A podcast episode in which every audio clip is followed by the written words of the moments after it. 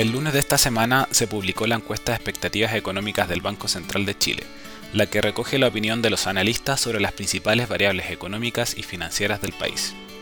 Así, sobre la inflación, los especialistas estiman que los registros mensuales de septiembre y octubre se ubicarán en torno a 1 y 0,9% respectivamente, mientras la proyección para fines de este año es de 12,5%, esto en comparación con el 12% estimado por el Banco Central de Chile en su último IPOM. Donde se observa una mayor diferencia es en la estimación para fines de 2023, donde los analistas esperan un nivel de 5,5% versus un 3,3% proyectado por el Banco Central.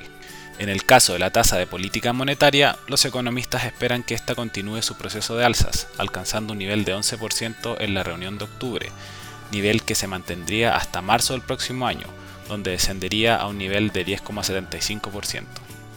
Sobre el tipo de cambio local, esperan que este se aprecie hasta niveles de 880 pesos en los próximos dos meses. Además, esta apreciación sería mayor a 11 meses, pues se ubicaría en torno a los 855 pesos. Por último, por el lado de la actividad, en la encuesta proyectan un crecimiento del PIB de este año de 1,9% y una caída de 0,9% durante el año 2023. En este caso, las diferencias con las estimaciones del Centran son marginales. Así, existiría una opinión compartida respecto al fuerte deterioro que enfrentará la actividad en los próximos trimestres.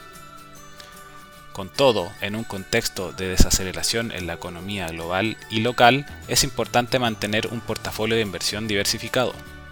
En general, en este escenario la renta fija local es un activo que nos puede proteger de una mayor volatilidad y además es un buen seguro contra la inflación si se mantiene una mayor ponderación de instrumentos denominados en UEF. Finalmente, si quieres saber más sobre nuestro contenido de actualidad, recomendaciones y cápsulas educativas, te invitamos a visitar nuestra página web viceinversiones.cl o contactando directamente a tu ejecutivo de inversión.